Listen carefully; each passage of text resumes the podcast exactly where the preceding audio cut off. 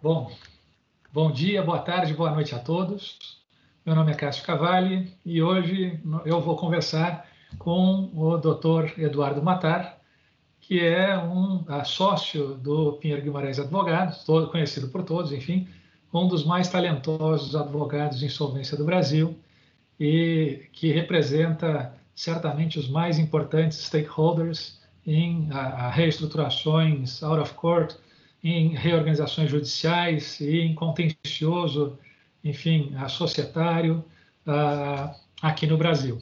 E o Eduardo, uh, além de ser um advogado de grande talento, enfim, e, né, de notório saber e de fato né, é, é, reconhecido por toda a comunidade como um grande advogado, é também um querido amigo, né, um sujeito uh, amigo de todas as, os seus colegas, enfim, com quem trabalha.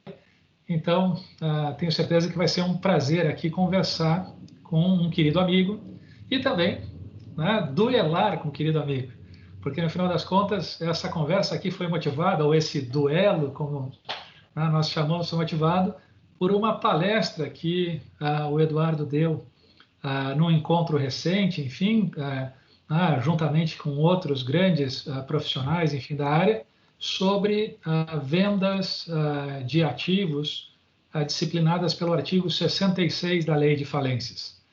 ou seja, vendas de ativos de empresas em recuperação judicial mediante autorização judicial e não mediante um plano de recuperação constituindo uma OPI e aprovado por uh, credores e homologado por juiz.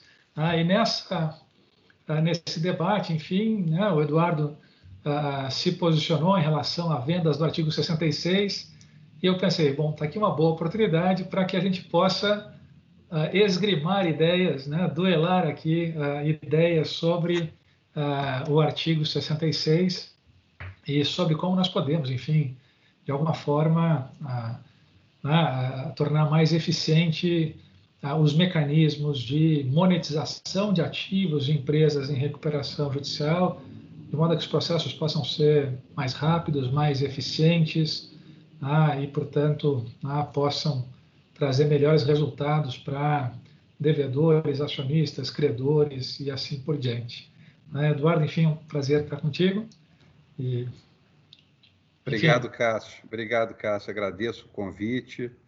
É, eu, eu, acrescentaria, é, no, no, teu caso, se fosse fazer a sua apresentação, eu diria não apenas um, um, um profissional é, de primeira grandeza, um amigo, mas também, no, no, meu caso, eu sou um admirador seu, então estar aqui duelando com você é, ao mesmo tempo, uma uma oportunidade enorme de discordar de você, porque no mais das vezes eu sempre concordo com você, é, e, e, eventualmente uma discordância ou outra há, e essa é uma oportunidade que não se perde, né, de, discordar daquele é, de, de, quem você, com quem você sempre concorda, como é o meu caso, e também é, é, é me arriscar nesse duelo, é, afinal de contas, um pouco de emoção sempre acende a vida, né? Então eu, eu aceitei, obviamente, é, com, com, com bastante cautela, mas me é, embrenhando aí nessa, nesse, nesse risco enorme que é duelar com você com todo prazer. Maravilha. Ah, e deixa eu explicar aqui para a nossa audiência, então, qual é o objeto do duelo aqui, né, que a gente está esgrimando. Eu creio que a gente tem mais convergência do que divergência sobre uh, o tema. Né? A nossa leitura converge e os nossos propósitos convergem. Né? Nós conversamos antes do duelo, é claro, né? Isso aqui não é um duelo, isso aqui é uma luta daquelas de luta livre às antigas, que era tudo encenado no final, né? A gente conversou antes sobre, evidentemente, os termos do duelo e, e nós concordamos que uh, seria muito positivo para o país que, uh, para o Brasil, que nós pudéssemos adotar mecanismos de monetização de ativos em recuperação judicial análogos às vendas 363, as vendas disciplinadas pela seção 363 do Código de Falências norte-americano, ah, porque tem uma série de virtudes. Mas um ponto aqui de divergência, e daí que nós vamos esgrimar, enfim, ideias, é sobre se nós podemos, ah, vamos dizer, ah, implementar as nossas vendas 66, né, pelo artigo 66, ah, com todas as características de segurança e eficiência das vendas 363, já com o texto legislado que nós temos, bastando, portanto, uma atuação da jurisprudência, e é o que eu defendo, ou conforme né, o Eduardo, de um modo geral, defende, uh, que seria muito melhor que se adotasse no país regras equivalentes às vendas 363, mas que algumas dessas regras uh, demandariam a alteração legislativa, enfim, uh, da lei de falências, ou do Código Civil, ou, enfim, nada, haveria necessidade de alguma reforma legislativa para que pudessem ser implementadas. E, portanto, né, para a gente começar aqui no nosso debate, eu vou pedir, Eduardo, que você a, a, a, faça uma breve apresentação aqui, uma breve explanação sobre o que, que seria uma venda disciplinada pelo artigo 66 da lei. Né, e qual seria nessa disciplina, enfim, qual, quais seriam os traços peculiares distintos de uma venda de UPI constituída no plano, enfim, de recuperação judicial aprovado por credores e homologado pelo juiz. O que, que, o que caracteriza a venda do artigo 66? Pois não, Cássio. Eu acho que, é, como você disse, eu até brinquei com você aqui, nós torcemos para o mesmo time aqui, né? nós torcemos para o time 363. Uh, mas é, é, você entende que, que o time consegue ganhar o campeonato, ainda que sem alterações substanciais, eu acho que tem que trocar o técnico, o goleiro, o atacante, senão é, não chegamos lá. Então, é, fazendo essa ressalva inicial de que, obviamente, é, somos sim a favor é, da mesma mecânica, da mesma lógica, que vem a ser a, a possibilidade de se vender, é, talvez até a, a empresa, não apenas é, as unidades produtivas isoladas, não apenas ativos substanciais, mas quem sabe é, até o, o, a solução do artigo é, 140, inciso 1, em falência, né, assumindo uma falência, por exemplo, é, continuada, uma falência em que se possa vender a empresa. Eu faço aqui um parênteses, eu sempre é, trato de empresa no sentido técnico, né, na, naquela conjunção de fatores econômicos é, visando ao lucro, a, a empresa como objeto do empresário, objeto é, não a empresa como a pessoa jurídica, a sociedade empresária, ou como eventualmente é, se trata, até na, na maioria dos casos, é, aquela empresa está em, em, em, recuperação judicial, não. A sociedade empresária está em recuperação judicial e ela tem como objeto uma, uma uh, conjunção de fatores econômicos né, numa atividade que visa o lucro. Isso é a empresa. E essa empresa, é, nós temos a possibilidade na, na lei atual de venda da empresa inteira, de todo toda atividade, todos os negócios, né, ativos, passivos, contratos, é, no artigo 140, é, inciso 1. Né, é, e eu gostaria muito de que fosse possível essa venda, sim, na recuperação judicial, seja em decorrência da aprovação de uma venda do tipo é, num plano de recuperação judicial, né, ou é, é, na, na, na, até mesmo, quem sabe, antes da aprovação e homologação de um plano de recuperação judicial, mas eu tenho que reconhecer que para que isso aconteça sem que se violem certas lógicas do sistema é, e direitos que decorrem dessas lógicas, é necessário que haja não só alteração legislativa dos determinados dispositivos da lei, é, que tratam das vendas, como, por exemplo, o artigo 66, até mesmo o artigo 60, né? É, é, mas de, da lei de forma geral para, por exemplo, que os credores é, em geral estejam sujeitos à recuperação judicial. Você não pode ter uma venda da empresa, uma venda é, é, como previsto no artigo 140, inciso 1, da venda integral da empresa, funcionando, daquela, e pronto, vende-se tudo, adquire-se adquire-se o dinheiro decorrente da venda e esse dinheiro servirá aos credores, né? sem que você tenha. Você não pode fazer isso na, recuperação judicial ou na extrajudicial, sem que todos os credores estejam concentrados, número um. Eu acho que são as duas alterações principais de lógica, né? É, todos os credores concentrados na recuperação judicial, e aí nós estamos falando naturalmente dos credores que hoje são extraconcursais, sejam eles é, quem forem, né? desde a CC até a alienação fiduciária, é, enfim, quaisquer credores que hoje são tratados como extraconcursais, é, inclusive credores é, por é, dívidas tributárias, fiscais, etc. Né?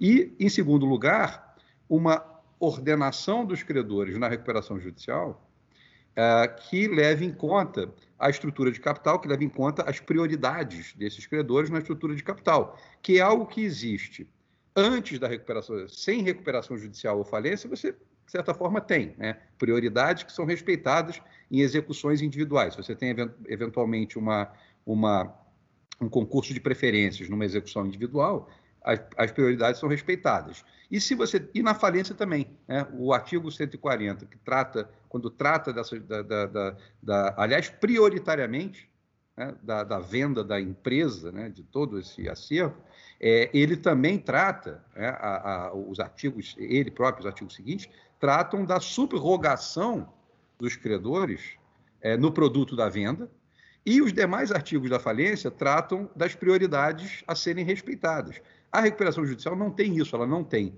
todos os credores concentrados e ela não tem a, a ela não ordena os credores é, pela prioridade que tem sobre o acervo. Né? Ela, ela, ordena os credores agrupados em classes, né? e, e, e, essas classes, inclusive, é, no limite, é, todas elas niveladas. Né? Você tem a classe trabalhista, garantia real e, e quirografar niveladas. Né? E cada uma separa, elas são separadas, mas, mas niveladas. Ao contrário do cenário antes da recuperação judicial, né? sem recuperação judicial ou falência, e no cenário em falência. Então, acho que esse, essas são mudanças fundamentais. Sem isso, você não. Eu, eu acho difícil nós atingirmos aquilo que todos nós queremos, eu, você e muitos outros, que é a possibilidade de se vender toda, toda a empresa, né, que seria o, a, venda que nós temos de outros sistemas, é, como a 360, 363 Sale, é, é, na recuperação judicial. Então, isso, essas alterações são fundamentais e, obviamente, as, as regras que existem hoje, artigo 60, artigo 66, elas não foram desenhadas para a venda integral do negócio, né, ou até de parte substancial do negócio, é, com, com, com base nesses dispositivos, porque a lógica do sistema não, não, não, não, o comportava. Então, na minha leitura, essas são alterações também necessárias, uma vez que essas lógicas também sejam alteradas. Mas deixa eu pegar aqui, né, você falou, se eu pudesse sintetizar a, a, né, o que você falou, e foram várias coisas importantes, enfim, mas você falou três coisas uh, distintas. A, a, primeira delas é que, uh, uh, basicamente, uma venda imediata, uma venda rápida de ativos, ainda que ativos que representem substancialmente toda a empresa num processo de recuperação judicial, pode ser algo positivo. Ah, então, esse é o primeiro ponto, que é, se uma empresa puder pedir recuperação judicial e, ah, como no caso do Lehman Brothers, por exemplo, ah, em cinco dias do ajuizamento do pedido, conseguir fazer uma venda de uh, ativos substanciais que representam uma divisão inteira, ou enfim, né, uma uh, filial, ou até toda a empresa, uh, isso é algo positivo. Então, vamos né, deixar isso separado aqui, porque vamos explorar quais são as vantagens de uma venda rápida na recuperação judicial de todos os ativos né, que representam aquela operação. O segundo ponto que você levantou é um ponto de crítica aqui, né, um ponto levantando um problema que é o que os americanos chamariam de um plano sub-rosa, né? que é um nome que a jurisprudência deu num caso específico, e, enfim, o rótulo não diz grande coisa, mas o fato é que é para designar é um problema que é, às vezes, uma venda de ativos, que pode ter as suas vantagens, enfim, né? ela pode ser construída de modo a ser, na verdade, um plano disfarçado, como atribuir certas vantagens a credores, enfim, em detrimento de outros, por meio de uma venda. Então, seria aqui né, um plano disfarçado de venda, sem daí o controle pelo, pelo exercício de direitos políticos numa assembleia e tal. Né? então, isso aqui seria algo contrário. E, por fim, né, o que você falou, e vamos separar isso aqui também, que é, você falou, bom, o nosso sistema, a lógica do nosso sistema e certos artigos específicos ah, talvez não sejam ah, ah, semelhantes ao Bankruptcy Code americano e à disciplina da seção 363 do Bankruptcy Code, e, portanto, talvez nós devêssemos mudar vários dispositivos para que a gente pudesse ter essa possibilidade né, de venda rápida de ativos substanciais ou da empresa inteira de uma vez só. Três coisas. Vamos começar com a primeira. Eu aqui esgrimando o argumento da primeira. Né? Antes da primeira, que na verdade foi a última que eu falei aqui, né? antes das vantagens e dos pontos contrários, que é a Lei 11.101 de 2005 foi a, a, positivada, né? enfim, foi a, construída tendo como referência o modelo norte-americano de reorganização de empresas por meio das diretrizes e princípios que o Banco Mundial né, divulgou sobre uh, processos de insolvência no mundo. Como na década de 90 houve uma globalização de mercados financeiros, havia risco financeiro de crédito e de insolvência no mundo inteiro e, portanto, era desejável que houvesse alguma uniformização nos processos de insolvência e por isso que o Brasil, no início do século XXI, adota a Lei 11.101 com regras de recuperação judicial ah, declaradamente inspiradas no modelo americano. Mas, ao mesmo tempo, né, nós estávamos engatinhando naquela época, estava aprendendo como esse mundo da reorganização funcionava e quais eram as características, e, portanto, nós trouxemos as regras americanas, nós, o nosso legislador, a mente do legislador, né, era a de trazer as regras americanas, mas nós trouxemos dentro dos nossos limites semânticos daquela época. Mas temos a regra do artigo 66, que fala da venda ou oneração de ativos do devedor uh, mediante autorização judicial. Temos a regra de proteção do adquirente contra a sucessão em caso de venda de UPI e assim por diante. Ah, e, portanto, a, a minha pergunta né, primeira aqui que fica é: será que não, é a, não era a intenção do legislador brasileiro ter uh, positivado uh, mais proximamente, enfim, do modelo americano, regras sobre vendas, né, monetização rápida de ativos para preservar empresas, maximizando o valor e, ao mesmo tempo, preservando interesses de stakeholders?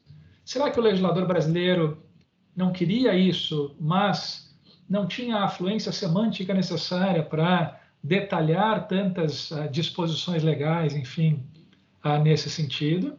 Ou será que, na sua opinião, não, a, a, a mens da época era, não, não vamos ter 363 sales, não queremos conscientemente isso, ou será que era o oposto? Queremos isso, mas talvez tenha faltado uma certa afluência ao legislador para que pudesse né, ser mais completo na manifestação da sua vontade. Uh, eu acho que uh, talvez não tenha chegado a esse, sequer a esse, esse nível uh, de sofisticação. Talvez, e, e, eu até falo eh, da perspectiva de, de, da análise da, histórica mesmo, se você pegar o projeto que deu origem ao artigo 66, a, a evolução, né, a, a, genealogia, vamos dizer assim, do 66, você nota que ele, ele decorre eh, de uma de, um, de uma intenção limitadora, né, limitadora dos, dos poderes de gestão é, da, do devedor, que continuava, é um, é um, é um, é uma, é, é um, é um processo de insolvência do, de, de debtor in possession, né? E aí você tem, você analisa, quando você vê a, a evolução do artigo, do que che, né, daquilo que chegou, a, que virou o artigo 66, é, começa-se com a, a lógica de uh, uma é, concordata, praticamente, em que uh, o administrador judicial administra o, o, a empresa, né? administra, então deve, é a mesma lógica da falência, em que naquela, na concordata, é, é, para evitar-se a falência, você tem um administrador judicial gerindo a empresa, gerindo os negócios, né? Aí você evolui, obviamente alguém é, cutucou o outro e falou, olha, isso aí não vai dar certo. Né? Você, então, é, começarmos a tratar aqui de todos os problemas que isso poderia ter gerado, nós ficamos aqui até amanhã, né? Então, alguém um pouco mais, é, com um pouco mais de clareza diz, olha, evidentemente isso não vai dar certo. E evoluiu-se, então, ok, muito bem, deixemos até na mesma linha dos modelos em que, fomos, né, em que a lei foi inspirada, deixemos, então, o debtor possession, mas vamos limitar. Essa turma não pode vender ativo, não pode, não pode é, onerar em vender ativo, porque, afinal de contas, nós estamos num período ali de, de é, supervisão judicial visando a que se supere a crise econômico-financeira e é, precisamos impor limites, restrições ainda que se mantenha o devedor na gestão dos negócios, né, devedor assim considerado a própria sociedade empresária e a sua administração e o seu controlador estão na gestão de negócios, vamos é, é, criar restrições. E aí você tem restrições, esse artigo, ele, é, o que deu origem a esse artigo, foi sofrendo várias modificações. Em dado momento dizia-se não pode vender, não pode é, é, vender, onerar nada que não seja, não sejam os bens do, do, do, dos negócios corriqueiros, né, dos negócios do, dia a dia, é, mercadorias e tal, ou seja, ativo é, circulante. Né? É, é num dado momento, é, chega-se a colocar como restrição, não pode se vender é, bens imóveis ou outros que sejam do ativo permanente. Então, quer dizer, foi, foi se mudando a semântica, mas sempre com a origem e com a lógica de nós ter, há um período, uh, um período intermediário entre a declaração da crise ali com o início do processamento da recuperação judicial, uma declaração oficial da crise, em que manteremos, né, como exceção à, à lógica inicial, manteremos o, o devedor na gestão dos negócios, mas com certas restrições. Né? E, aliás, restrições menores do que vemos em outros sistemas. Né? Você vê ali uma série de. no Chapter 11, o juiz é consultado sobre pagamento de FIIs, sobre é, é, realização de operações de crédito, todos aqueles casos em que, em que ativos ou recursos podem sair nesse período intermediário da, é, do, do acervo é, insolvente, é, você tem a, a exigência da, da, autorização judicial e, e, e, essas restrições, e no Brasil, eu acho até que é bastante, o Brasil é bastante liberal nesse sentido, que ele apenas restringiu isso. Mas a origem desse, desse, do artigo 66 é uma origem negativa, uma origem de restrição, e anuncia ao final da sua gestação, né, ele nasce com a restrição, que eu achei, pelo menos tecnicamente, foi, foi, foi olhando todas as fases dessa, dessa, dessa evolução, tecnicamente, pelo menos aterrizou numa lógica técnica contábil razoável, que são os bens do ativo permanente, né? que, que são é, investimento, é, é, imobilizado, é, intangível e por aí vai. É, e, e, e, aterrizou lá, né? Então, essa restrição, se você pega pela origem, é isso, é restrição. E Mas por que essa restrição? Só, só deixa eu dizer Por, não, só essas restrições, até que se chegue a, a um ponto na história da, da, da, solução da insolvência, que é o ponto da aprovação de um plano, e aí sim, pode se fazer, é, é, pode, podem se realizar operações de venda, inclusive de, de, de, de unidades produtivas, de ativos substanciais, mas por que, por que isso? Porque supôs-se que isso seria rápido. Então, é, é, na linha do que você colocou, da rapidez, da venda rápida, da, da solução rápida, pensou-se que 180 dias era algo rápido, né? é no máximo 180 dias. O grande problema que nós temos é que é, um grande erro é que isso não se faz com rapidez. E aí pensou-se, sim, a 360 tree sale, né, a, a venda integral, na falência, dizendo assim, olha, se tudo der errado, prossegue-se, né? É, é, falência continuada e vende-se com a subrogação, e aí já é na falência.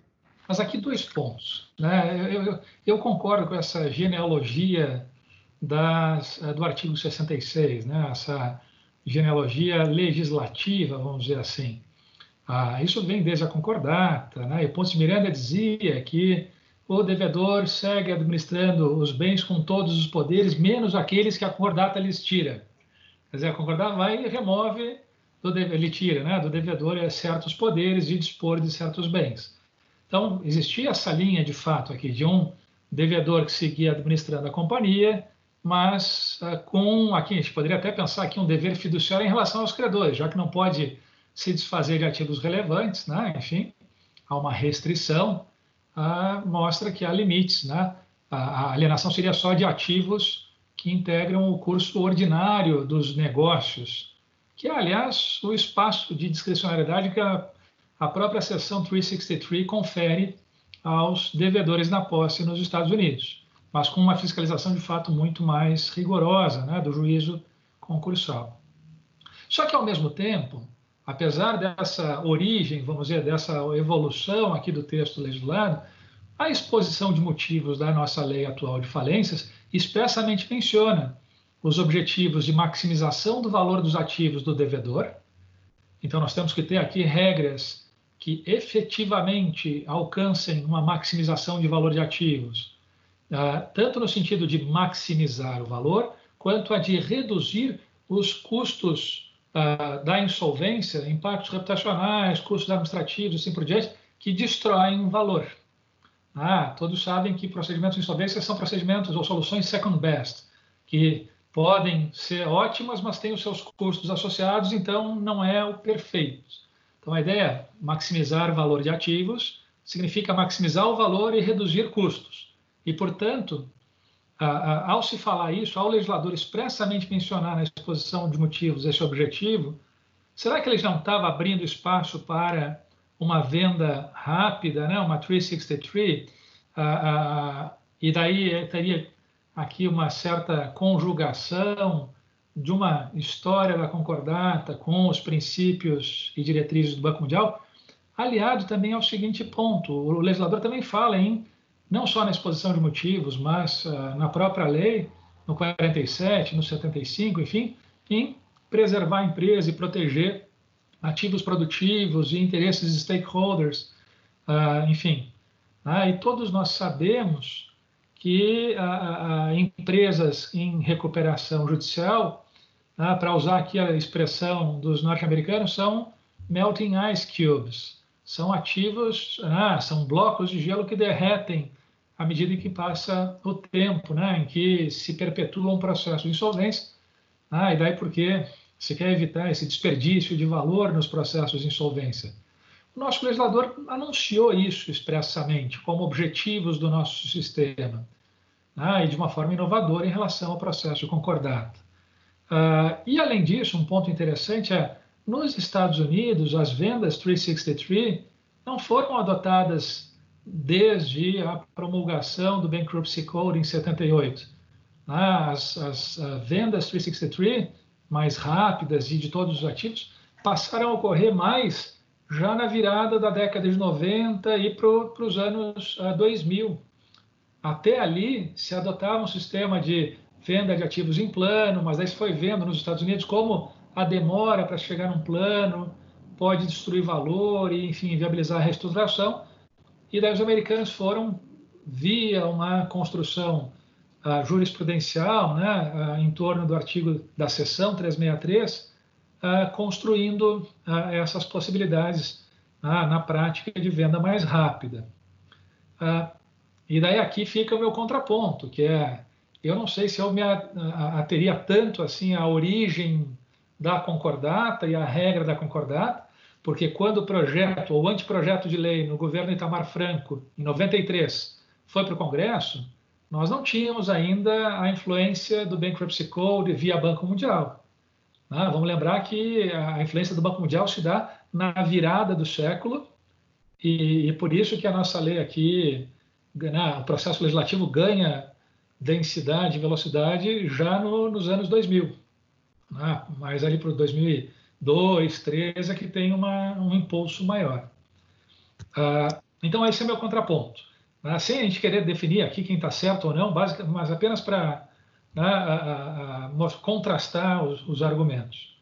Agora, a gente parece ter uma convergência aqui, né? independentemente de o que, que pesa mais, se a origem concordatária ou a, a, o Chapter 11 e 363, enfim, que é uh, aquele outro ponto. Há benefícios de uma venda rápida de ativos ou da empresa inteira na largada do processo de a, a recuperação. Ah, esses benefícios são, né, da venda rápida aqui, basicamente maximizar o valor de ativos, impedir o derretimento, né, um desperdício de ativos, e, portanto, se tem uma execução, vamos dizer assim, de ativos mais eficiente para o conjunto de credores e o adquirente tende a manter aqueles ativos e tende a manter, então, relações relevantes com stakeholders, uh, fornecedores, empregados e assim por diante uh, na operação. Então, eu, eu, queria entender, basicamente aqui, na, na tua visão, o quão benéfica seria a possibilidade de uma venda rápida de ativos. Ah, enfim, porque falar genericamente, ah, isso protege um pouco mais de credores e outros stakeholders, é muito vago. E o que, que seria uma venda rápida? Ah, quer dizer, qual seria um prazo ah, que, que você reputaria como um prazo rápido?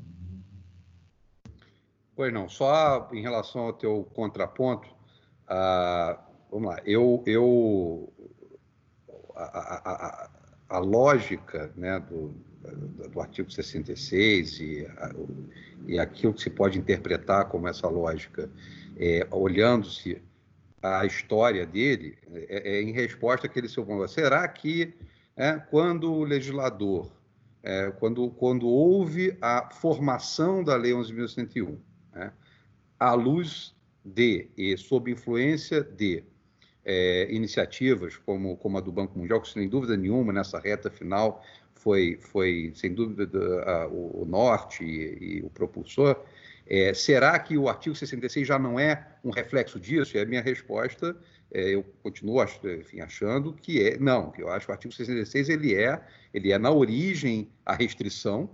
Né? É muito simples. Há, há, um, há, há uma, a lógica da venda rápida e da maximização, ela existe sem dúvida nenhuma. Ela está no artigo 47, ela está inclusive no artigo 75, que trata da falência como uma forma de preservar a, é, é, a, a, a empresa, é preservação da empresa, a decretação da falência, para que ela seja vendida rapidamente, é exatamente, é, é tu, todos eles, o artigo 47, 75 e tal, eles têm origem nessa, nessa lógica, nesse princípio. Né? O 66 é que não. Então, só respondendo a sua indagação sobre será que o 66 não veio no bojo? De... Não, eu acho que o 66 é a restrição e a solução são o artigo 60, o 140 e tal, seja na recuperação judicial ou na falência. Mas só para colocar... É, é, aí entra aqui a, o espadachim do outro lado, né, espetando aqui, né, alfinetando e dizendo será que a gente pode ler o artigo 66 ah, fora do contexto ah, finalístico que orientou toda a lei, porque os artigos estruturantes da falência e da recuperação são para maximizar valor, para acelerar procedimentos e proteger interesses de credores e de stakeholders como fornecedores e empregados e tal. E, né, e a exposição de motivos também né, coloca como os pilares estruturais Sim. dos processos de insolvência essa maximização de valor e proteção de interesses. E aí, será que nesse contexto a gente consegue ler o artigo 66 descontextualizado desses objetivos declarados e estruturantes, dizendo assim, não, no artigo 66, por conta de uma tradição histórica da concordata, vamos é ler uma regra, vamos ler uma regra que é a, a obra na contramão dessa promoção de interesses de eficiência, enfim. Será que a gente pode fazer uh, uma leitura de maximização de valor e de proteção de interesses e stakeholders para certos artigos, e para outros a gente vai dizer, não, olha, ainda que essa minha leitura aqui não seja a mais adequada para a promoção uh, de objetivos como maximização de valor, aí eu vou seguir porque tem uma tradição histórica que e ou um processo legislativo, enfim, que me uh, daria um bom argumento, né, para que eu uh, entenda que o, o artigo 66 ele é com um sinal virado, né? Ele não é para maximizar valor, talvez ele seja para destruir valor, para destruir. É, não é que você está lendo dessa forma, eu não leio dessa forma. Eu acho que ele é... todas essas são ferramentas elas são ferramentas para este objetivo, né? para você ter um processo que é, na maximização de valor, na não destruição de valor, só que essas ferramentas, cada uma tem a sua função. Eu acho que o, ponto é muito simples. A função do 66, ela não é a função de é, promover-se a venda e promover-se esta venda como, com, com, a finalidade de se maximizar e de se fazer um processo eficiente, mas sim ela é a ferramenta intermediária, temporária, né, de, de como lidar com os ativos, enquanto não se chega, aí sim, nas ferramentas de alienação, de transferência e tal, que são os 60 e os 140 e por aí vai. Então, eu acho que nós estamos. É, é, é, se você diz, olha, não, eu estou me apegando à, à, história da concordância, não é nada disso. Eu estou me, me, apegando basicamente ao processo legislativo. O que, como é que ele foi parar lá? Na hora que você vai dizer, olhar como é que foi parar lá, você tem que olhar qual foi o histórico legislativo, né? o que, que era o artigo 66 na história legislativa. E o começo, meio e fim, não é na, na, nos primórdios, nada disso. É, inclusive, sob a inspiração desses princípios que, que refletiram e que estão na exposição de motivos, que foram os propulsores da lei e tal. Agora, os mecanismos que a lei elegeu não foram, o artigo 66 não é um deles. Né? Só, só esse é o ponto. E aí, e aí Mas então, deixa eu perguntar aqui. Né? Eu tenho, cara, assim, eu te ouvindo falar, eu fiquei pensando em algumas coisas, como, por exemplo, a venda na falência de, de bens pelo artigo 111. Por exemplo, bens que vão perecer rapidamente, enfim, você pode ter uma realização mais rápida. Ah, então, mais aqui um exemplo de como a lei se preocupa com essa eficiência ela não quer deixar o ativo derreter, ela não quer desperdiçar valor, ela quer proteger valor. Ah, então, aqui eu fico pensando, eu, eu, né, eu, eu acho que, que o legislador buscava no conjunto da lei medidas de maximização de valor e, e se a gente propusesse para o legislador, olha, a gente pode interpretar esse artigo de duas formas, uma que maximiza valor e outra que não, uh, eu creio que o legislador diria, não, essa aqui não, a gente, não, a gente quer maximizar valor. Mas deixa eu perguntar uma coisa, né? o segundo ponto aqui, para explorar aqui esse, esse lado, que é de que forma uma venda rápida protege valor? Como ela protege valor? Ah, o que, que tem que ter uma venda para que ela seja uma venda que maximize valor e proteja interesses? Né? Ou, olhando por contraste, qual seria uma venda que por demora ou pelas suas características não protegeria um valor, não protegeria valor, enfim, não maximizaria valor nem protegeria interesses. Pois não. É, bom, vamos então. É, é, vou, vou, tratar desse ponto. Só eu, eu, concordo contigo que há sim, né, tanto no 111 quanto no 66 existe a lógica de ativos é, que sejam perecíveis, que tem, aliás, o próprio 66 ele fala, exceto no caso de notória utilidade, eu acho que a notória utilidade ali é, é, dá esse sinal, né? De que não é, é a regra. Existe a regra geral de não se alienarem, exceto, né, e a exceção sendo, e aí, em casos de bens perecíveis, que tem o 111, na falência tem o 66, na recuperação judicial, eu acho que é, é, entra na, nessa. Uh, lógica que você está lógica que você está defendendo, eu só não acho que ele possa ser, você possa simplesmente é, para suprir outros defeitos do processo que nós temos, que é a demora, a incompetência, né? Nós temos é, falhas brutais na implementação do processo. O processo está razoavelmente bem legislado, só que você tem falhas brutais, e aí, quando você começa a criar remendos desse tipo, né, é, é, na verdade, você está... Remendos de uma venda substancial de ativos sob autorização judicial? Sim. Isso é um remendo? Eu porque, acho que porque essa foi a construção da justiça americana, né? Os americanos se deram Mas conta de que o procedimento tinha ineficiências e se deram conta de que se fizessem e viabilizassem vendas rápidas de ativos substanciais, ah, protegeriam os interesses relevantes na insolvência, que são os interesses dos credores e de demais stakeholders. Então, eu, vamos lá, eu concordo que o processo de tem insolvências, mas se a gente faz uma venda rápida, a gente não está justamente atuando de modo a evitar que essas uh, ineficiências prejudiquem os interesses protegidos pelo processo? Talvez sim, tal, na, no mais das vezes sim, tanto que nós defendemos, é, mais uma vez, voltando a, a, ao começo da nossa, nossa discussão, nós defendemos o, o mesmo time, né, que é você é, ter essa, esse tipo de solução, mas, infelizmente, no nosso caso, a, a lei, como ela, da forma é, como ela foi desenhada, ela não foi é, para que se pudesse né, é, é, implementar na forma de interpretações do que temos à mão, como, por exemplo, o artigo 66, tentasse implementar essa solução sem várias outras alterações, e eu acho que as principais, você mesmo mencionou no, na nossa conversa anterior, é, decisão judicial recente, que impôs, mesmo na solução americana, que, que, que evolui com a jurisprudência, é, é, é, acho talvez muito melhor do que nós, porque eles lá têm um sistema jurisprudencial que permite é, criarem-se regras via jurisprudência, mas de forma mais organizada, mais centralizada e um pouco mais lógica, mas vamos assumir esse, essa premissa, que nós possamos pegar o 66 e é, transformá-lo né, né, é, na ferramenta dessa solução. Vamos assumir isso, ok?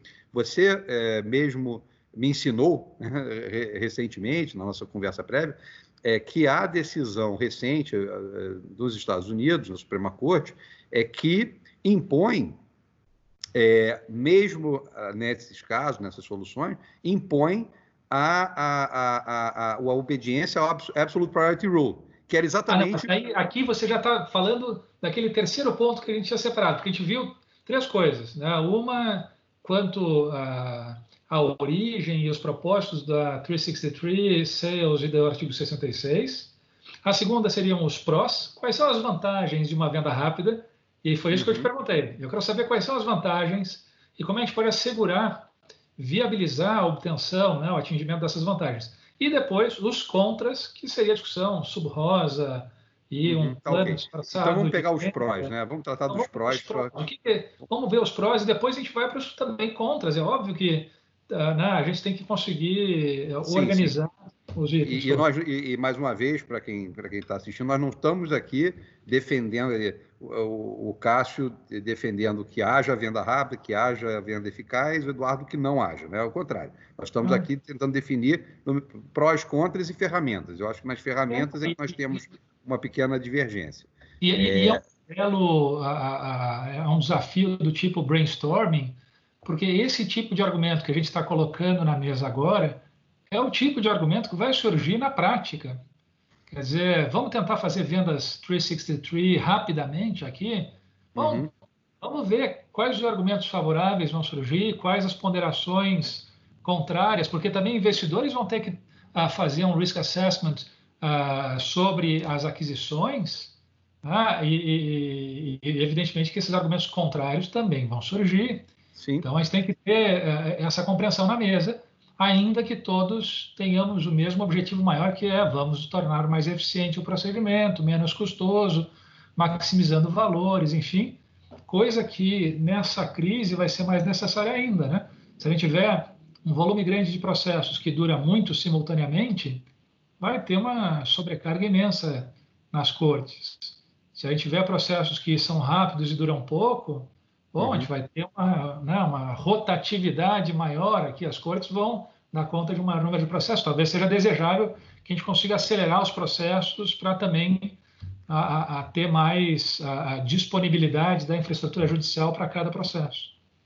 Pois não, concordo plenamente. Eu acho que parte da. É, eu acho que a solução para o problema da demora não está necessariamente em você criar é, mecanismos ah, alternativos, que, que, não vou chamar de remendos, mas quase que remendo, para você é, evitar. Como, como se demora chegar a um plano homologado, a um plano aprovado e homologado, bom, havendo essa demora, vamos tentar vender logo rápido é, tudo, porque dessa forma evita-se essa demora, ou como se demora a chegar à falência, que eu já falei, a falência como, como forma de, reestru, de, de, de reestruturação de, de, de dívidas e, né, e, maximização de ativos é muito é, subestimada, e, e, a gente vai continuar, mas eu acho que é meio que jogar a toalha, né? Poxa, não, nunca teremos uma recuperação judicial que seja rápida, nunca teremos uma falência que seja rápida, então joguemos a toalha e busquemos essas alternativas. É, é essa, é minha, essa é uma das minhas Será que a 363 seria jogar a toalha ou não? Ah, eu é. acho que desse jeito. Eu, eu, acho que ela é uma forma de construir soluções rápidas e eficientes. É, os americanos são pragmáticos nesse sentido, porque eles dizem assim: que ah, existem as limitações quanto a certas transações do devedor na posse, uma forma bem parecida ao nosso artigo 66, que basicamente o devedor só pode praticar aqueles atos uh, do curso ordinário de negócios, mas o resto não pode. A nossa lei, ao invés de usar essa expressão curso ordinário de negócios, preferiu dizer que não pode vender bem do ativo permanente, ah, ah, talvez eh, com isso dizendo está no circulante, é estoque, então são só né, operações ordinárias do curso de negócios da empresa. E tanto que para saber se é curso ordinário ou não dos negócios nos Estados Unidos, eles fazem dois testes. Um teste dito horizontal, competidores dessa empresa praticam habitualmente essa venda que a empresa quer fazer ou não? Se ela, se sim, bom, essa aqui é uma venda no curso ordinário dos negócios. Se não, aí você vai dizer, opa, não, essa aqui é uma venda excepcional, parece ser uma venda 363 dos ativos né, compreensível da empresa, né, de toda dos ativos operacionais dessa empresa. Isso foge do curso ordinário de negócios. E um teste também dito vertical, que é um teste em que se pergunta: a empresa, antes de ajuizar o pedido, ela praticava esse tipo de ato regularmente ou não? Ou será que esse ato aqui é um ato de venda de ativos substanciais, enfim, que não era normal, né? não era ordinário dos negócios. E daí entra a autorização do juiz para fazer esse tipo de venda. Ah, talvez a gente pudesse ler o nosso artigo 66 assim, né? Atos ordinários de gestão ou atos extraordinários de gestão, né? Enfim, ah, assim como a lei societária, a propósito, limita operações extraordinárias de reorganização, como cisões e assim por diante, você tem que ter deliberações formais, mas atos de gestão ordinária, a diretoria né, evidentemente, né, tem a, a, sua competência para executar, independentemente de uma deliberação ou de conselho ou de assembleia. Mas deixa eu perguntar, como uma venda rápida pode melhorar efetivamente, a, a, né, aumentar a eficiência de um processo? Vamos ver os prós aqui. O que, que é, né? Vamos ver os prós. Os prós são muito simples. Eu, eu acho que talvez a, o principal é a, não depreciação né, acelerada do, do, do, dos ativos, das operações, você tem, evidentemente, que é, quando você tem a empresa, naquele sentido que eu mencionei, né, da, da, atividade, do objeto do empresário, é, gerida, é, praticada, realizada, gerida por um empresário que está é, fragilizado, sem acesso a crédito, sem acesso a, né, a capital, sem acesso a, a, a, oportunidades que são, que são certas consequências da insolvência do empresário, né? as portas se fecham, o capital necessário, os recursos necessários para investimentos, tanto, tanto operacionais, chamados OPEX, né? e os, uh, os, investimentos de capital, os CAPEX, né? é, esses recursos eles, eles secam, isso, naturalmente, quanto mais se, se opera, quanto mais se, se, se eh, faz a gestão dessa, dessa empresa eh, com a, o déficit de, de, acesso a recursos, eh, menos valor se cria mais, pelo contrário, mais se, mais se deprecia o valor daquela atividade e tal. Você tem algumas, algumas dificuldades competitivas é, do, do, do, empresário insolvente que acabam é, é, é, é facilitando a concorrência, né? Tomar market share, tomar, quer dizer, operar de forma mais eficiente e, portanto, sendo muitas vezes um jogo de soma zero, se um ganha, o outro perde. Então, você tem uma série de circunstâncias que podem ser remediadas, que podem ser é, é, contornadas é, pela alienação é, expedita da, das operações, dos ativos, do, negócio, da empresa, né? ou, ou, de partes substanciais da empresa. É, isso é uma, acho que isso é uma constatação. É, a, a outra é que, eventualmente, é, principalmente no processo brasileiro, em que a, o acesso a recursos é ainda mais dificultado para o empresário em dificuldades, é, a venda de uma parte substancial das atividades pode dar os recursos suficientes para que investidos na outra parte não vendida, aquela outra parte, aquele outro bolo volte a crescer, enfim, volte a se colocar melhor no, no mercado. E, e, então tem uma série de vantagens inegáveis. É, acho que é, talvez é, esse seja o ponto em que dificilmente alguém vai, vai discordar. Ou seja, se eu pudesse aqui fazer uma, uma síntese, né, então eu diria que é, uma empresa que pede recuperação judicial sofre impactos reputacionais, passa a ter uma maior dificuldade na sua gestão de relações com seus consumidores, com fornecedores, com financiadores, e, portanto, pode haver reduções de faturamento, ah, porque há uma menor demanda por artigos daquela empresa. Fornecedores deixam de financiar a companhia e passam a exigir pagamento antecipado para fornecer, isso também pressiona um fluxo de caixa ah, para baixo, além de uma redução de faturamento, você tem ah, uma antecipação de desembolso para fornecimento. Uhum. Ah, e além disso, existem também impactos regulatórios. Ah, uma empresa pede recuperação judicial e o rating de crédito dela e de risco ah, para fins da 2682 do Banco Central, por exemplo, é jogado lá para baixo e, portanto, o banco tem que provisionar 100% do valor emprestado e, portanto, as taxas de juros têm que cobrir o valor emprestado e o provisionado e, portanto, o custo de financiamento dessa empresa aumenta e isso também pressiona o caixa para baixo, né? faz uma barriga de é. caixa. Você, seja, você aumenta, você tá falando, aumenta a necessidade de, de capital de giro, é, diminuem-se as fontes desse capital de giro e ainda se impõem é, é, limitações regulatórias que, que, quer dizer, você, é a tempestade perfeita, né? Ou seja, basicamente começa a faltar oxigênio para a empresa, que vai, né?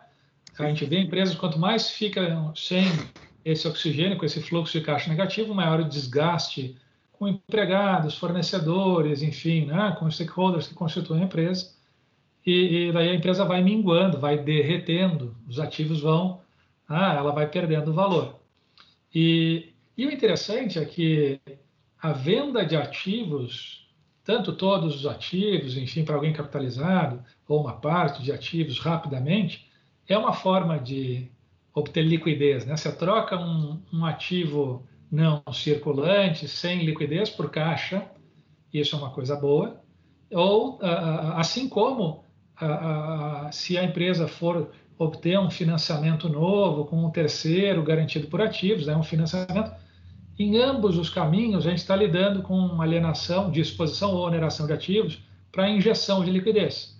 A gente tem que se preocupar com as regras dos nossos processos de insolvência que possibilitam injetar liquidez na empresa para que não haja destruição de valor. É uma preocupação muito pequena que a gente tem né, aqui na nossa prática com como viabilizar a injeção de liquidez, já que não tem financiamento DIP bem regulamentado. E alguns problemas do financiamento DIP são os mesmos do, da venda do 66, né, obstáculos para uma 363 eficiente aqui no nosso sistema. Uh, e também um outro ponto, só para fazer o, a síntese final do que você né, falou, um problema de regulação bancária. Não adianta ficar falando só de reforma da Lei 11.101 e melhorar essa lei e a jurisprudência, se a gente não vai olhar para a regulação bancária e melhorar a regulação quanto à avaliação de risco e regras de provisão e assim por diante, porque, enfim, essas regras são mais importantes até do que as próprias regras próprias dos processos de insolvência. Mas aí, mas aí você está entrando na, na questão da, do financiamento da, da, da sociedade empresária insolvente, né? Claro, é que para obter liquidez ou a empresa vai ter financiamento ou essa empresa vai desinvestir para ter liquidez. É, mas eu acho que eu acho que é, eu acho que acaba que a, a, essa questão regulatória, que aliás é muito mal parada mesmo, né? É muito curioso que você tem um, é um país em que o, o Banco de Desenvolvimento não pode emprestar para a sociedade empresária insolvente. Né? É, exatamente. É, que, que, doideira, é absolutamente. É, e, e, essa tua colocação é muito importante, porque nos Estados Unidos, o bailout, né, os, os, as operações de resgate governamental a empresas privadas, se dá muitas vezes no processo de Chapter 11. Exato. Então, o bailout da GM, por exemplo, que foi um dos maiores da história, só foi viabilizado, quer dizer, o governo americano só adquiriu os ativos numa 363 sale porque era um Chapter 11.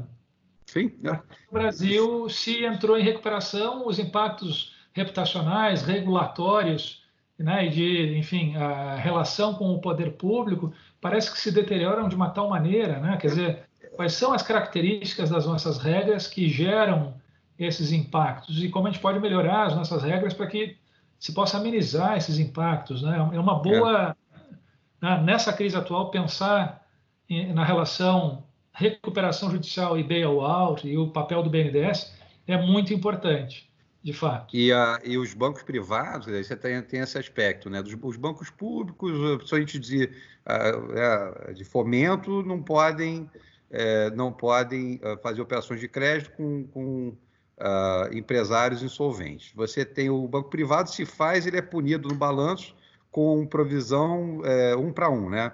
Empresta um real, provisiona um real. Aí é uma punição, evidentemente, você não vê praticamente, você não vê e não verá eh, operações de, de financiamento uh, DIP né, por, por, instituições financeiras brasileiras, enquanto, for, enquanto essa for a, a regra vigente. Né? Por outro lado, créditos uh, dados a, a, a, a sociedades né, insolventes, a empresários insolventes, é, anteriormente não necessariamente são totalmente provisionados, então você tem o. Está errado dos, dos, dois lados, né? É exatamente o contrário, provisiona-se tudo, ponto, sem dúvida nenhuma, a partir do momento em que há uma, uma situação de crise insolvente, porém, emprestou-se com aquelas prioridades próprias da recuperação judicial, é, não se tem que provisionar. Então, tem uma série de. E mais, é, aí entra licitação, que em recuperação judicial tem uma dificuldade enorme de participar. É, é, é, concessões que são, são enfim. Então você, você é, é resilia. Então você tem uma série de, de dificuldades. E aí a venda de ativo, a gente volta. A venda de ativo acaba sendo a solução mais palpável. Né?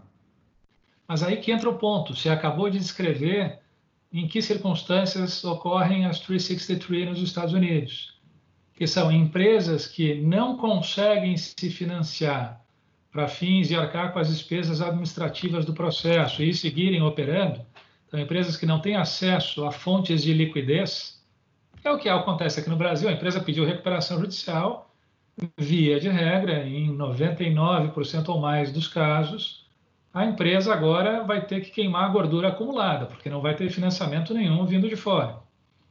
Pois nos Estados Unidos, se as empresas não têm acesso a financiamentos, ah, por conta da sua estrutura de capital, enfim, a solução que resta para maximizar valor é 363, fazer venda de ativos. Será que isso não te sensibiliza matar? Aqui no Brasil, as nossas empresas não têm financiamento. Então, será que a gente não pode resolver o problema de proteção de valor, de interesses de stakeholders, maximização de valor e assim por diante? E daí sim, limpando os problemas reputacionais e viabilizando manutenção de licitações, concessões e, e assim vai, por uma venda rápida por autorização judicial. Ah, enfim, a gente está falando coisas que você vê que eu estou esgrimando, né, evidentemente, claro. para tentar construir. A, Não tenho dúvida. Eu, eu acho que o, o, a, os benefícios, eh, acho que nesse caso, eh, don't preach the preacher, eu estou absolutamente alinhado. Eu só acho que é, isso se resolve melhor com um processo rápido de, de, de recuperação judicial que pressionar-se o sistema para um processo rápido e não esse processo ineficiente que nós conhecemos, é, talvez melhor do que simplesmente se, se buscar a, a reconstrução da, da, da, lei sem, sem reconstruí-la, né? reconstruir é, uma, uma forma de interpretação. Se a gente faz uma venda rápida isso não acelera o processo? Não há forma de fazer um processo mais rápido?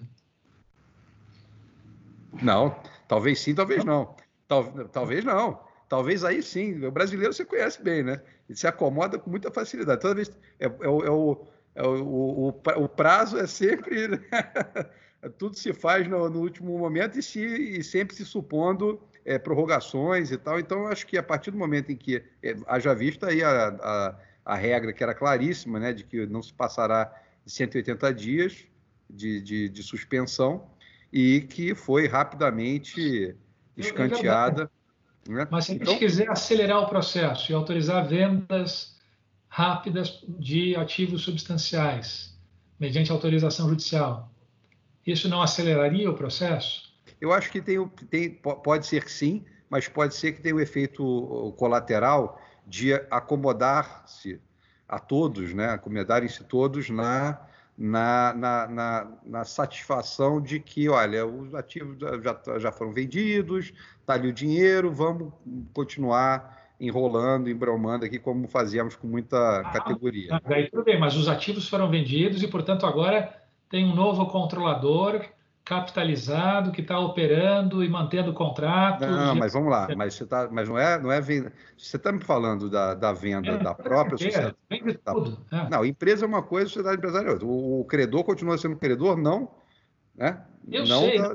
se a empresa, a sociedade empresária é detentora dos ativos, a SA, a companhia, vende todos os seus ativos operacionais numa venda rápida por autorização judicial, quem compra agora vai controlar aquela operação e está capitalizado e vai. Mas enfim... não é, mas não é devedor de, de quem ficou, né? Dos credores que ficaram. Os credores não, ficaram. O dinheiro entra para a companhia em recuperação judicial em troca da aquisição dos ativos. E agora passa a ser uma discussão só sobre a, a, a como Liquidar. esse valor vai é. ser utilizado para pagar credores, mas a operação em si foi mantida nas mãos de terceiro, ah, com, enfim, a, a, redução de impactos reputacionais, regulatórios e tal. É, tá? mas você, e claro que daí fazer essa liquidação, né? É? Tudo bem, mas você, você deu exatamente a solução que está na lei, mas na forma de falência, né? Uma falência não, com, a, com a venda não, da, da Isso é uma liquidação. A alocação aqui é uma alocação que mantém o going concern. E tanto que há um pagamento aqui, né? Cibida, o valuation é de going concern. Então, a, não há liquidação, simplesmente o que há é a venda da operação, né, enfim, como um todo, pelo preço de um M&A pela operação. E é o máximo que se obtém pela venda dos ativos e, portanto, esse é o maior recovery, né? vai assegurar um maior recovery aos credores. Você, você não... fez, eu, eu não sou contra que se eventualmente se chegue a uma solução com uma lei reformada, em que todos os credores estando presentes na recuperação judicial, você é, replique a falência, que é basicamente o que nós estamos tratando aqui, a falência com a venda da empresa. É o, você está descrevendo é o 140, parágrafo 1 com a diferença é, a diferença entre uma coisa e outra é que no 140, parágrafo 1 velocidade. Pode. É, é velocidade. Esse é o problema. Se nós nos acomodarmos. É, é, é, eu acho que aí que você pegou o traço mais distintivo entre a venda do 66, uma venda de UPI no plano, e a venda do 140, que é o tempo. E, portanto, quanto mais tempo passa, maior é a perda de valor. Mas eu não, é posso, eu não posso encurtar o tempo do 140, eu não posso encurtar o tempo de se chegar ao 140, ao invés de tentar outras gambiarras. E o artigo 66, que é a 363 sale dos norte-americanos, mas, não é a mesma coisa, mas mais não, não rápido. é a mesma coisa. Não é a mesma coisa. Sabe por não que é? não é a mesma coisa? Ah. Não é, absolutamente não, pelo seguinte: ah. no 140, inciso 1, ou e os seus demais incisos, mas vamos pensar no inciso 1, que é essa venda da empresa né, todo, é, você tem todos os credores na massa, Todos não, esse, é, esse é o contra, esse é o ponto. Você está indo para o contra. A gente está tentando aqui ver. Contra, eu não posso, eu não posso ir para o pró sem pensar no contra. Né? Então, eu não posso esvaziar. É, é, é, é eu, eu, concordo com você, estamos concordando que é nesse o pró é evidente. Eu estou concordando com o pró. Não adianta nós também nos ancorarmos no pró para esquecer o contra. Existe o contra. Mas o pró, deixa eu perguntar então no pró, ainda olhando para as vantagens aqui, né? já está com tempo.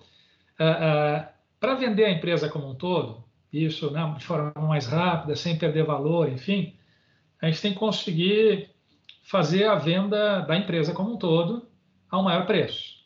Daí entram três questões aqui importantes, né, que são características da seção 363 do Código de Falências americano, que são a venda, ela é uma venda livre de sucessão.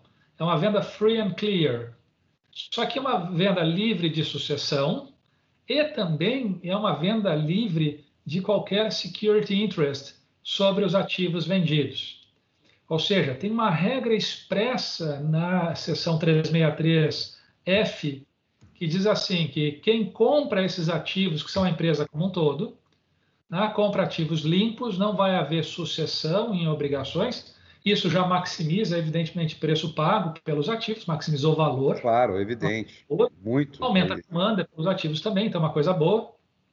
Mas há uma liberação de todos os security interests, é, eh, esses interesses aqui em garantia, né, security interests, são basicamente as posições de credores que detêm garantias reais uh, ao seu crédito.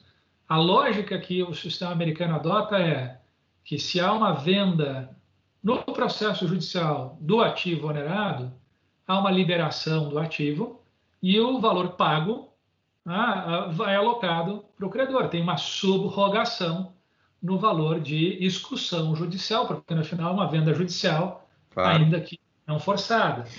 E, e, e, essa, aliás, é a lógica do nosso sistema. Se a gente pegar o artigo 1475 do Código Civil, a gente vai ver que é nula a cláusula num contrato de hipoteca que proíba a alienação do bem hipotecado. Porque, no final das contas, a gente tem que conseguir uh, né, dispor do bem. Se for uma alienação privada, há sequela, claro. Mas se é uma alienação em execução, há uma subrogação Perfeito. do credor no valor de discussão. E na falência, a mesma coisa. Os credores se subrogam no produto da realização dos ativos. Essa é a lógica de todo o nosso sistema. E a lógica da seção 363F do Bankruptcy Code.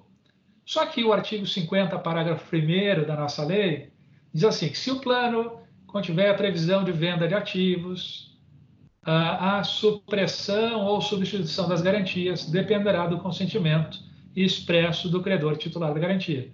Tem uma regra ali que vai na contramão de toda a regra da, enfim, do direito das garantias hipotecárias, pignoratícias, enfim, do, da regra falimentar, que é uma subrogação no produto da venda, e da regra norte-americana.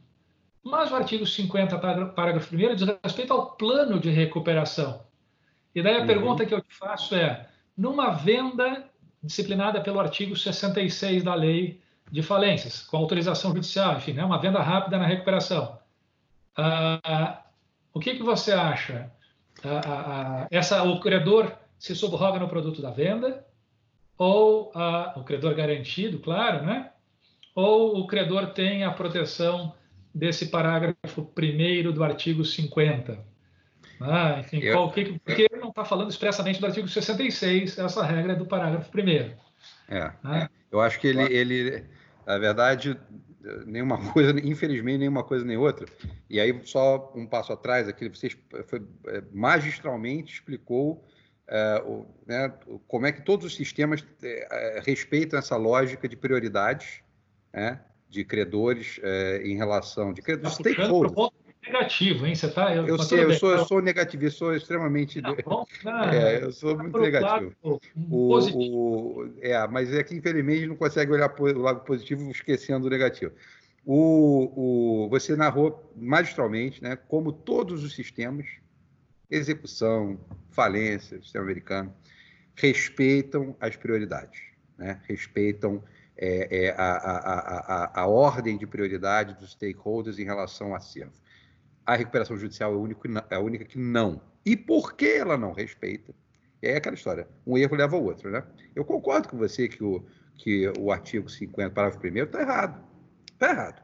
Mas ele está errado para compensar um outro erro, que é o fato de que o credor com garantia real na recuperação judicial, ele não pode esperar, pelo sistema da recuperação judicial, subrogar-se, número um, Número dois, que a prioridade dele seja respeitada. Seja antes do plano, seja depois do plano. Porque antes do plano, ele está com as suas ações e execuções suspensas, né? seu crédito submetido à recuperação judicial.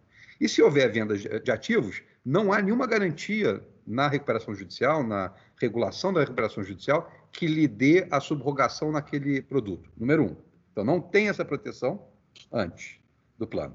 E, com o plano aprovado, a única proteção que ele tem é ter uma classe para chamar de sua, né, que é aquela classe 2, em que ele pode eventualmente deliberar contra a aprovação do plano, mas é uma, é uma proteção negativa. Mas, de resto, a sua classe está nivelada com as demais classes. Então, ele não tem proteção nenhuma e a lei veio acudir-lhe dizendo, olha, não se preocupe, a sua garantia real está preservada. Né? Então, o que significa isso? A sua garantia real está preservada. Significa que, se, se houver a venda antes do plano, artigo 66, houver uma, uma venda que não seja prevista no plano, né?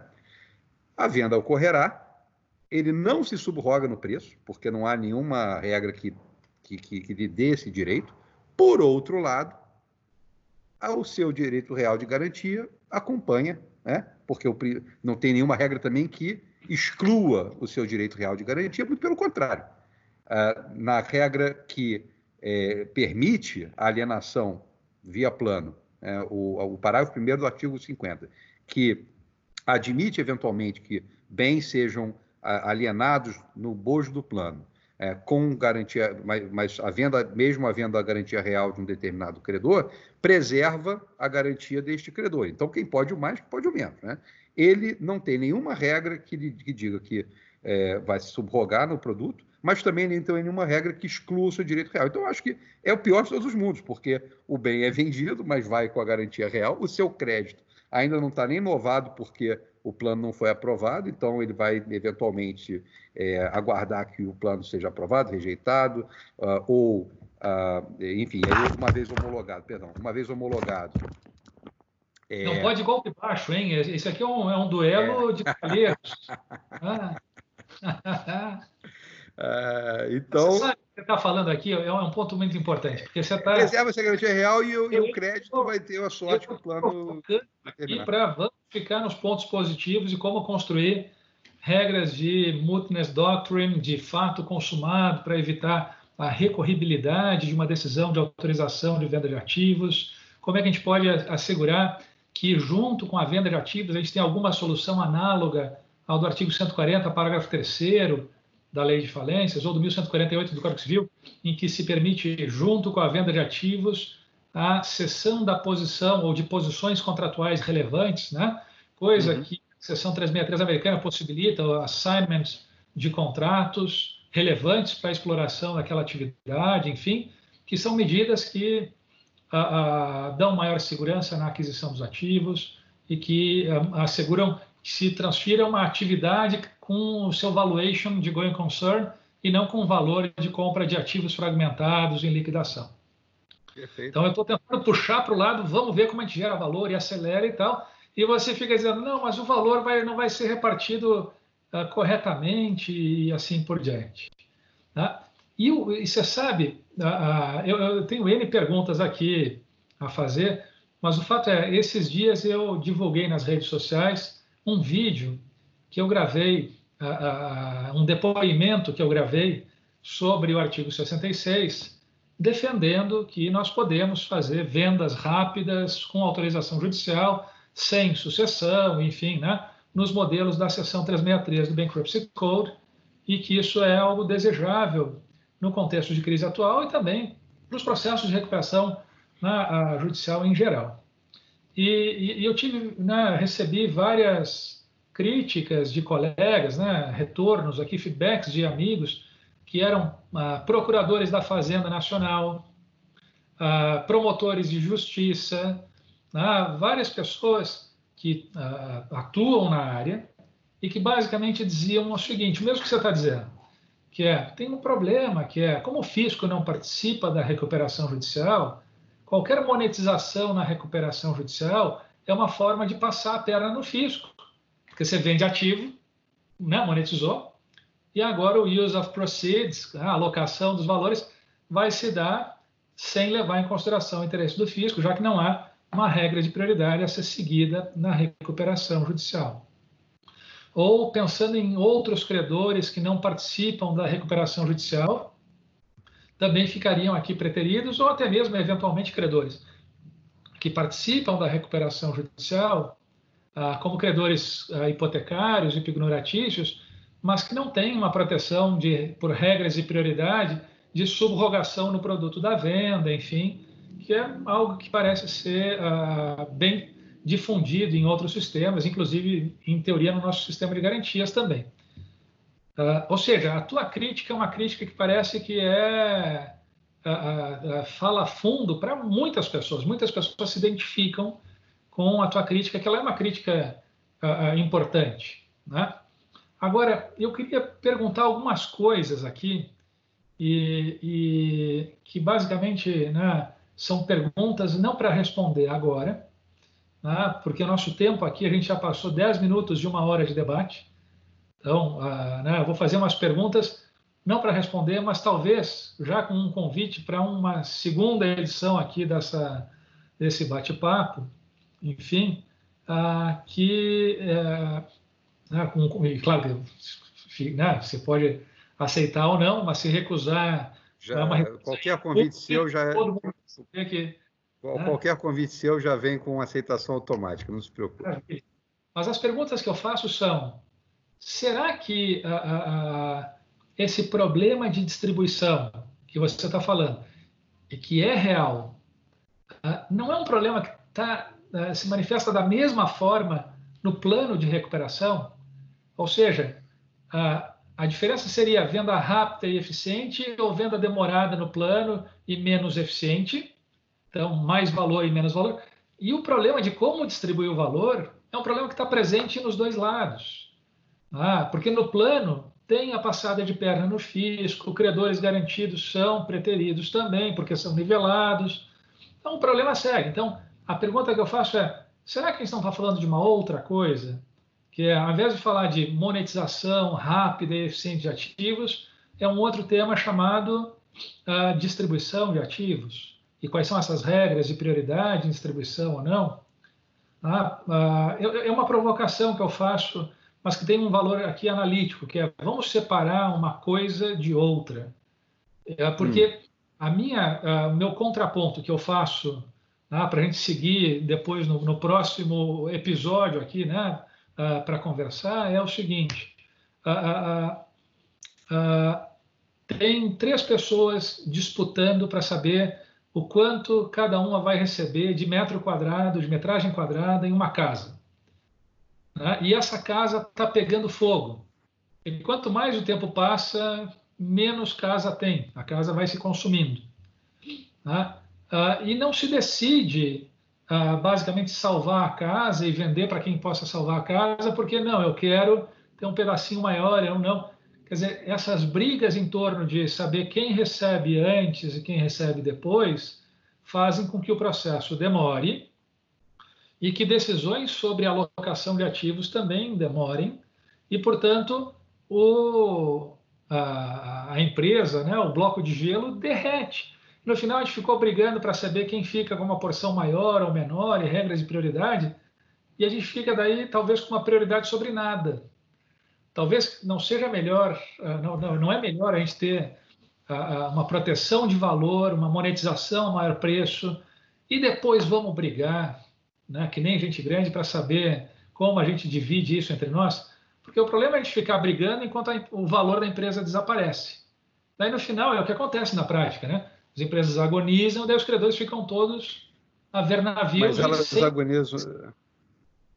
Desculpa, elas. Ah. É, eu, vamos, vamos, obviamente, acho que isso é matéria para nós continuarmos o debate, mas eu acho que elas agonizam de, até mesmo né, essa diferença de, vamos dizer, três meses que deveria haver entre a tua proposta de venda pelo, rápida pelo artigo 60 perdão, 66, e, e, e vendas eventuais pelo artigo 60, né? Esse, esses três meses se economizariam se você pensar na, na, na lógica do sistema funcionando, né? Você estava lá, vamos vender em três meses e não nos seis da, do plano. Eu falo, vamos fazer um plano que seja homologado em três meses, um mês. Você tem chapter, você sabe que tem chapter leva, em que se homologa em dias, né? Pô, resolve, você chega, é. E pronto. Então, assim, mas por quê? Porque, porque também você. Maximiza valor. E o recovery dos credores é Exatamente. necessariamente melhor, ainda que mas, possa haver injustiças. Mas, mas então, quer dizer, é, é. Então, eu acho que o problema ele é maior do que simplesmente você conseguir usar o artigo 65. O problema é no processo é, é, é, é, no processo como um todo. Inclusive, aceitando-se a lógica de que não se usa o artigo 66, vamos direto, vamos, é plano, é no plano que você vai dispor como é que vai ser vendido e coisa e tal, e você, o problema é que nós temos processos de dois, três, quatro anos, isso não deveria existir. Esse eu acho que é o problema fundamental, e você não adianta, você não vai resolver com esse paliativo, esse é o problema mais profundo. Eu, eu, concordo, mas se a venda é feita na largada e a operação inteira agora é controlada por um terceiro que pagou o melhor preço de mercado pelos ativos, agora o processo pode demorar porque a briga é entre credor para saber como vai dividir o espólio. Mas uhum. a empresa, o valor foi mantido e agora a sociedade não perde valor, os credores não perderam valor. O bolo foi vendido ao maior preço possível então se maximizou o valor e, portanto, recovery também. Mas agora os credores vão brigar para ver quem é que fica com quem é o maior, enfim, tem prioridade ou não. E daí entram disputas importantes, é claro. Mas o fato é que se conseguiu colocar para dentro do processo o maior valor para os credores. E isso é desejável. Melhor do que isso é um processo que demora quatro anos com um ativo perdendo valor, daí depois de quatro anos não tem nenhum valor e não tem também Bom, daí todo mundo perdeu. Ah, enfim, daí é, é, o pior cenário. Então, é, eu só a... acho que eu acho que consegue talvez fazer isso é, reforçando e, e, e, tornando mais sofisticado e mais eficaz é, a venda no bojo do plano, né? a, a venda pelo, no pelo plano ou no, no 66 pois é, eu acho que do ajuizamento como foi no Lehman é. Brothers, por exemplo, ou como é na maioria dos casos de Chapter 11 uh, eh, nos Estados Unidos. Na GM foi isso também. Ah, foi uma venda não tão rápida assim, uhum. porque envolvia um bailout uh, com algumas condições do governo, enfim. E daí aquele plano, aquele plano, não, desculpa, aquela venda foi criticada por ser um plano sub-rosa, né? Uma, um plano disfarçado de venda, enfim, que a gente pode discutir, porque daí a discussão do sub-rosa é uhum. justamente essa, que é ah, faz a venda, mas quem é que recebe antes, quem depois e é, tal. É, no mínimo, ainda vamos dizer, vamos aceitar a tua premissa, né, de que se a única forma de você acelerar isso é já começar a aplicar o artigo 66 para fazer esse tipo de venda substancial. Vamos aceitar essa premissa. Aí você vai, no mínimo, você vai ter que, ah, é, em conjunto com essa premissa, é, já estabelecer com muita enfim, com muito cuidado, o, o uso do, do, do, dinheiro, né? Porque, ah, é outra, é, é, porque a, a, a, você não tem sequer os credores, né? Que é o último, último bastião de defesa, de proteção dos credores na recuperação judicial, ainda é pelo menos o, o voto, né? A, a, aprovação ou não aprovação do que se está propondo. E aí você vai, na, no, no, no, artigo 66, você exclui até isso, né? E ainda com, agra, com agravante que não se tem no Brasil, não é, não é moda, né? Ah, o, o, você ter ah, comitês de credores. Então, ainda piora é, as circunstâncias. Então, você teria que, assim, além de tudo, se preocupar com a proteção desses recursos, né? enquanto não há a, a sua alocação. Não, perfeito. Mas a gente, a gente converge aqui para usar um consenso, que uma venda mais rápida, ah, limpa, isso... e tal, maximiza valor e isso, isso é, é, mas sempre foi consenso. que uma venda demorada a menor valor. Sempre foi consenso. Sim. Sempre, sempre foi ah, consenso. E o interessante é que a propalada eficiência do sistema americano, quando comparado com o nosso, é uma eficiência que é marcada por duas características. Vendas 363, então, por isso que os processos são rápidos lá. Ah, e dos anos 90 a 2000 em diante, a, a Chapter 11 é quase que sinônimo de 363, né, de tão utilizado, enfim, para casos grandes, a gente não está falando aqui só de casos pequenos. Ah, e uma coisa interessante é que nos Estados Unidos a gente escuta o tempo inteiro, né? que nós temos absolute priority rule, há regras aqui de cascata e respeitamos isso aquilo. Só vou lançar a provocação para o nosso na nossa continuação depois. Nas vendas 363 não há absolute priority rule. E há esses planos sub rosa e há essas manipulações, enfim. Ou, em outras palavras, eu concordo com as preocupações distributivas que regras de prioridade trazem, enfim, e que os americanos na literatura dizem que são muito importantes, e de fato né, tem uma, uma coerência. Mas na prática das reestruturações americanas, com vendas 363, não há absolute priority rule, porque o use of proceeds é feito num dismissal estruturado do caso, que é vende, agora o devedor vai dizer, então paga fulano, Beltrano, settlement aqui, ali, ali, e distribui do jeito que propôs, sem as proteções de absolute priority rule. Enfim, mas isso aqui será é... Que o, será que o Brasil está à frente do, do, do seu tempo? Ele está é, os Estados Unidos é que vão perseguir o modelo brasileiro de. De, de, de... Eu estou brincando Sim, naturalmente, é. espero que não, espero que não. não na, matéria de regras de prioridade, eu acho que o Brasil tem algumas características uh, à frente do seu tempo. Uh, nem tudo aqui é jabuticaba ruim. Uh, em certas situações, não ter absolute priority rule é, é algo bom. Para empresas de menor porte, isso é positivo os americanos aprenderam isso a duras penas, enfim, mas isso é outra história. Né? Uh, Para empresas fazer uma grandes, só sobre Absolute Priority Rule. Pronto. Eu acho que dá, enfim, mas é importante.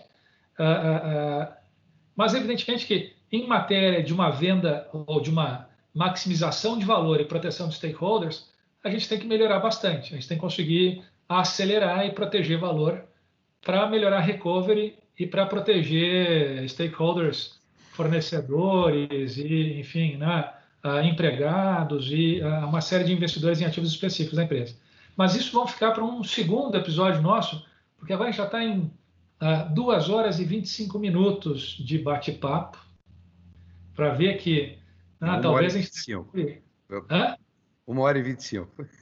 Não foi isso que eu falei? Não, desculpe. Você falou 2 horas e 25. Ah, não, me perdão, me perdão, foi, perdão. É que foi tão boa a conversa que para você parece que foi. É, não, não, perdão. Foi, só às 6h20, mais ou menos, são 7h45. Né? É. Enfim.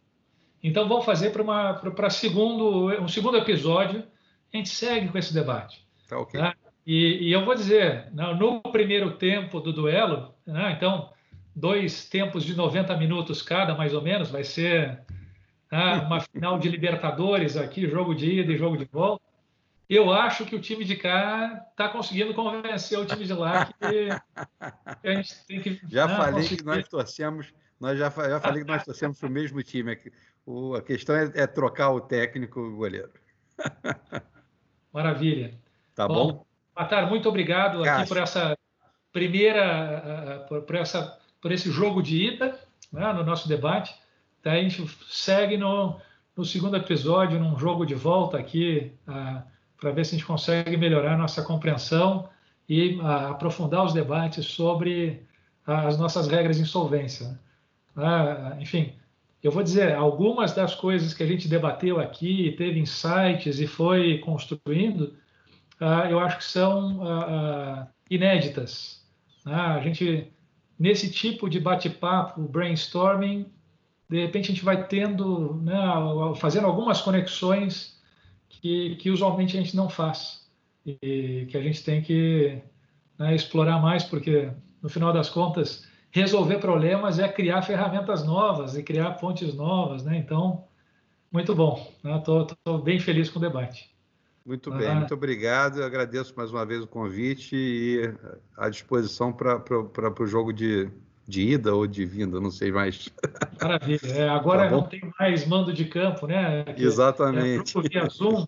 Bom, enfim, ao segundo jogo da final. Tá joia. Bom, muito obrigado. Um abraço forte. Um abraço.